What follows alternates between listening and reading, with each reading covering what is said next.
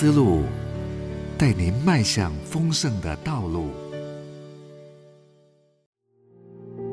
呼召，自我实现的真意。作者：林伟玲老师。上帝的四种呼召。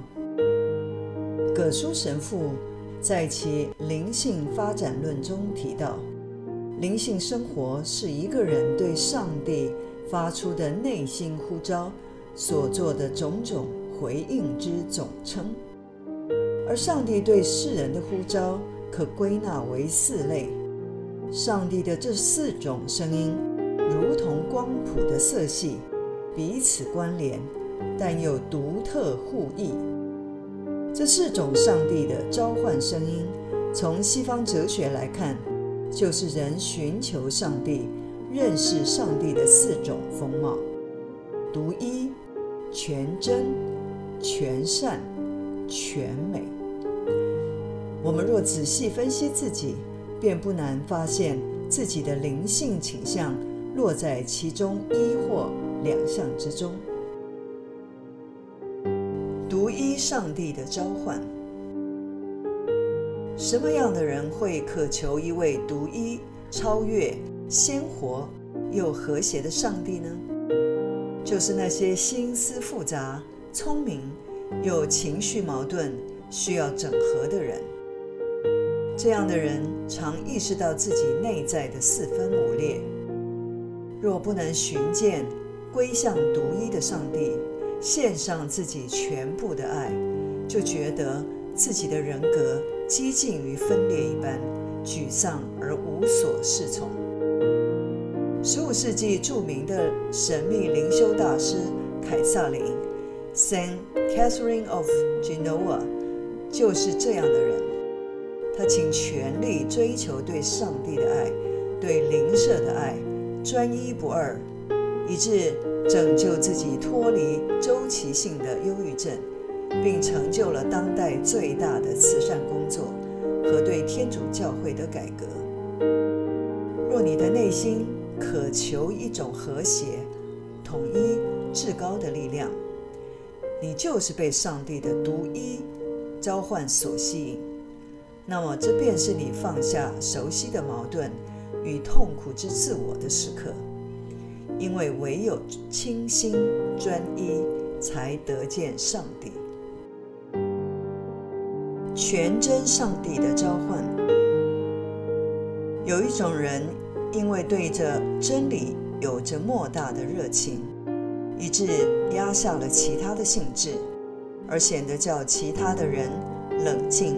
讲方法，具有好奇、发问、寻求的耐心，具有上帝全真之召唤的人，若不能回应内心真理的呼唤，就会变得沮丧、多疑、愤世嫉俗。相反的，大哲神学家阿奎那是个寻见真理之上帝的良好典范。他惊人的思辨能力。与庞大的著作，见证了他在寻见启示一切真理之上帝后，灵魂终得安息。他说道：“我一切的教导和写作，在上帝奥妙的启示面前，显得多么渺小而微不足道。”英国哲人、数学大师罗素，很可惜是个反面的悲剧性代表。他也被吸引来寻索全真之神，且曾一度被感动，但他却没有正面回应全真上帝的召唤。后来反倒以同样的热情来诋毁，成为信仰的敌人。这种追寻呼唤的力量，若没有成为一种救赎，必定会酿成悲剧。然而，面对这种召唤时，最大的灵性危机，并不是人的回绝，而是误入歧途，走了岔路，落入了圣徒保罗所谓“人间小学”的无穷学问追求当中。因此，圣法兰西斯的一则简单祷告，正可以帮助这种情况，使我认识你，好使我能爱你。真理是智慧之爱，爱的智慧。全善上帝的呼声，接下来的两种内在呼声是紧密相连的，他们寻求终极的善与美。具有上帝全善之召唤的人，总让人较少感受到他们内在的冲突，较多分享到他们怜悯愉悦之心。纵然他们在这充满伤痕的世界中，常常受到剥削、利用、背叛，但是具有这种内在召唤的人，如果能不放弃全善上帝的召唤，多半能在信心中胜过苦难，并从生命中流露出宽阔的服饰。圣法兰西斯就是最佳的代表。他像纯良的鸽子，胜于智慧的蛇，故而竟然挑选最糟的敌人来接任自己的修会，让自己有生之年受尽屈辱。然而，像法兰西斯这般骨中燃烧着追求完全的善的人，总能在眼泪中望见上帝。这类人要提防的灵性陷阱，就是落入理想幻灭的感受中，或者是受蒙蔽选择次好的，而舍了最好、最真的善，因为前者以幸福。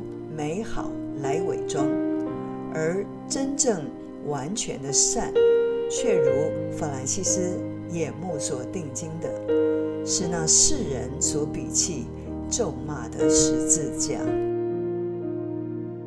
全美上帝的召唤，最后领受美之召唤的这种人，是最复杂的一群，因为美。